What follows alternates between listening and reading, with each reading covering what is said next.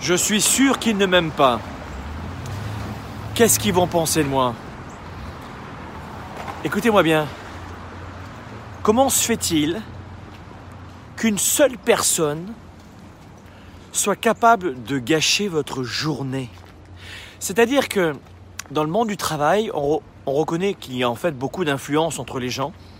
Et en fait, la psychologie de collaboration dans les entreprises est aussi importante, sinon plus, que le travail en lui-même. En clair, c'est plus difficile de gérer les interactions avec les autres et avec ses clients que de maîtriser son propre travail dont on a l'expertise rapidement. Et en fait, voilà comment dans une réunion professionnelle, il y a 10 personnes autour d'une table et tu en as une dont tu supposes qu'elle ne t'aime pas. Et elle est capable de fucker ta réunion ou ta présentation. Et ce sont en général des gens très intelligents qui se font avoir encore dans ce cas de figure où le regard de l'autre, ce que l'autre pense, est d'une importance capitale. Écoutez-moi bien, on ne va pas en parler pendant 20 ans. Il y a plus de 7 milliards d'êtres humains sur la planète. À partir d'aujourd'hui, il n'y a plus une seule personne qui doit être capable de te gâcher ta journée. Pas une sur les 7 milliards quand même qui est capable de fucker ta journée. Arrête de penser en permanence. Oh, que vont penser les autres de moi? Est-ce qu'ils m'aiment?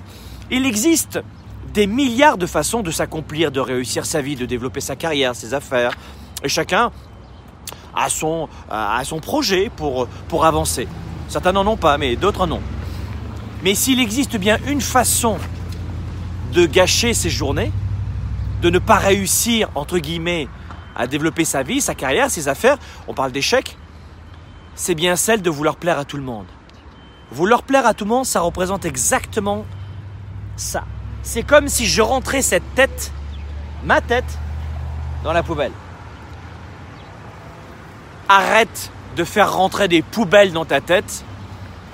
Et l'une des plus belles façons de faire rentrer une fucking de poubelle dans ta tête, c'est de toujours penser est-ce que les autres vont m'aimer?